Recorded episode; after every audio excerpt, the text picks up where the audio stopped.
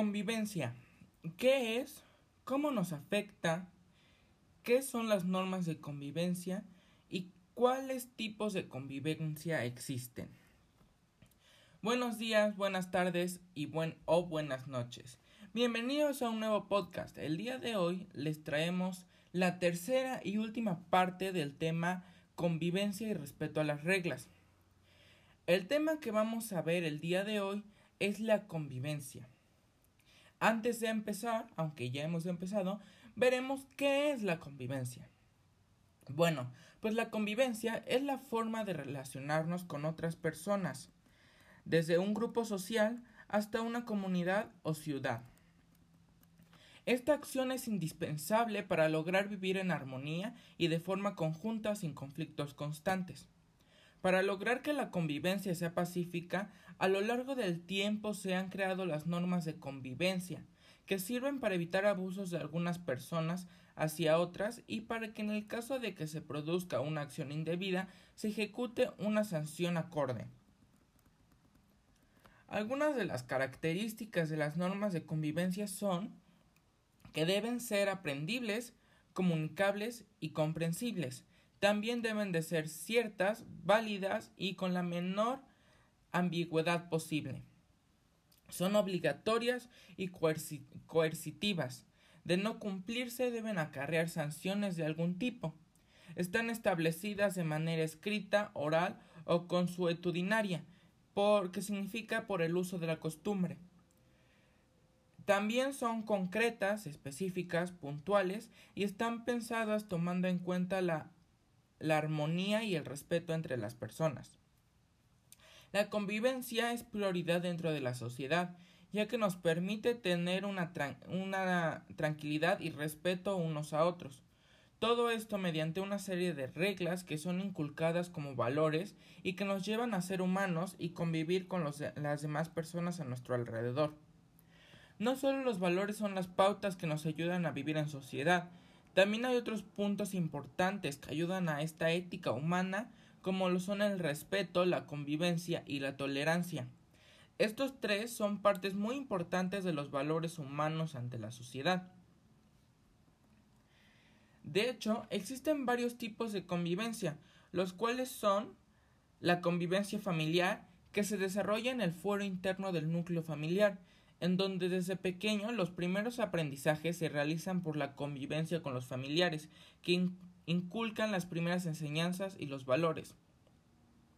La convivencia escolar, que se lleva a cabo a partir del ingreso a las instituciones educativas y que si bien suelen surgir ciertos conflictos propios por la formación de grupos de pares, los maestros se encuentran encargados de solucionar dichos conflictos o bien de aplicar las sanciones correspondientes.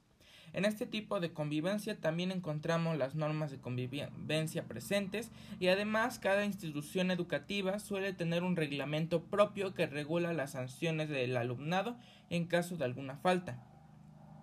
La convivencia social, la cual está relacionada muchas veces con la moral y la ética presente en un grupo de personas que conforman la sociedad.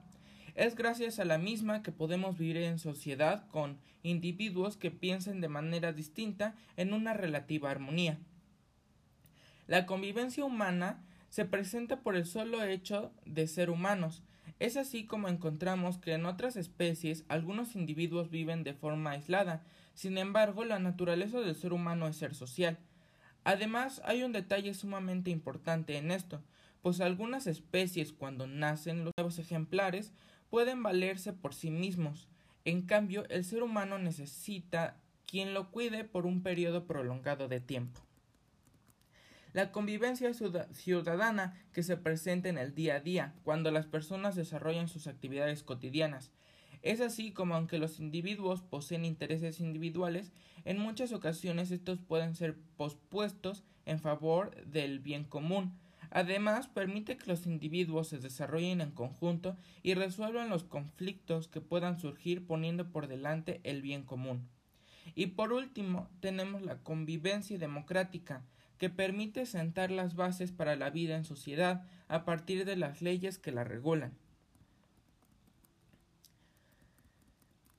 En un mundo civilizado podemos observar que el fin es buscar y asegurar el bien común y que el medio para solucionar los conflictos es el diálogo.